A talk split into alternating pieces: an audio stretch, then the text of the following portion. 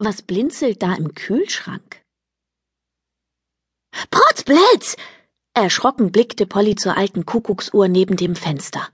Verschlafen. Und das ausgerechnet heute, wo der Klassenausflug stattfand. In 15 Minuten würde der Kuckuck sein schräges Lied trällern und Pollys Klasse in den Zoo aufbrechen.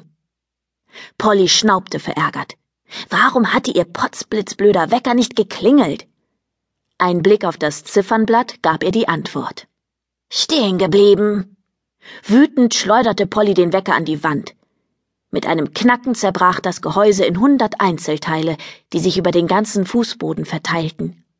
Doch noch während Polly sich anzog, setzten sich die Plastiksplitter wie von Geisterhand in Bewegung und fügten sich zu ihrer ursprünglichen Form zusammen. Polly hatte sich mittlerweile an den Zauber gewöhnt, der auf ihrem Zimmer lag. Und er war ja in der Tat ganz praktisch, besonders seit sie diesen großen, spitzen Eckzahn hatte.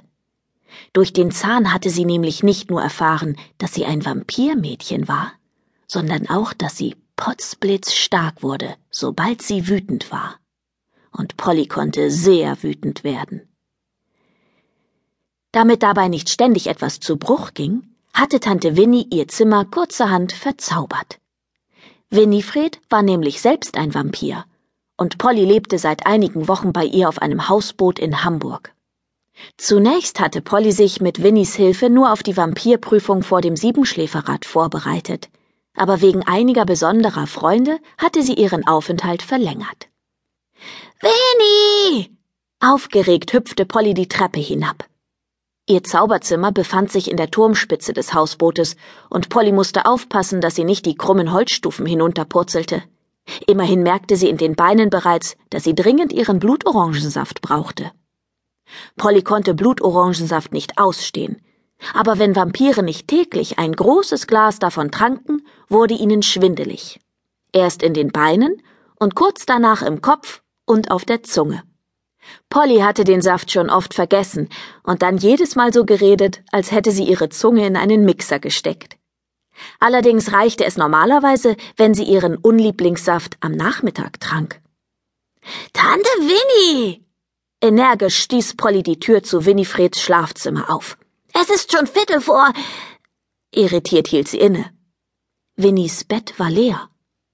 Merkwürdig. Sonst lümmelte sich ihre Großtante morgens immer noch mit einer Tasse Kleebeerentee in die Federn. Aber heute sah ihr Bett aus, als wäre es nicht benutzt worden.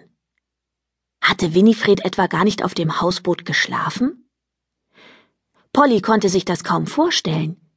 Immerhin hatte ihre Großtante ihr gestern Abend noch von ihrem neuesten Reisetraum erzählt, einer Expedition in die Wüste der verbrannten Schuhsohlen. Sobald du in den Ferien nach Hause fährst, breche ich auf, hatte Winnie verkündet.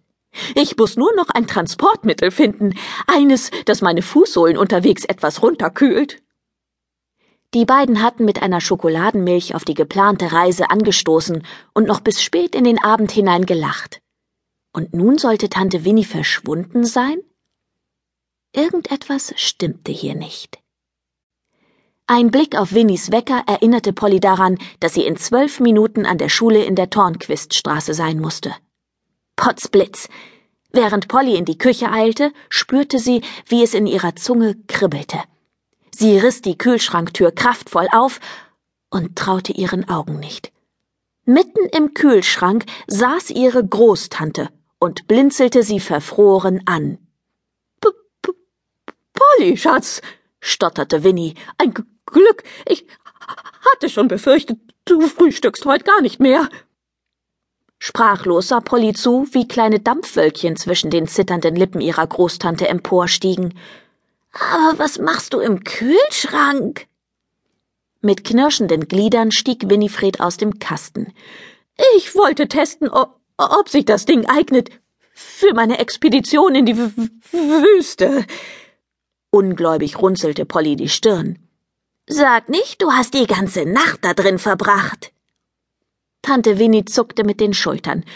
Ich hab vergessen, dass sich die Tür nicht von innen öffnen lässt, und jetzt sind auch noch meine K Kontaktlinsen eingefroren. Wirf bitte schnell den Toaster an, damit meine Linsen wieder auftauen, sonst bin ich bald so, so blind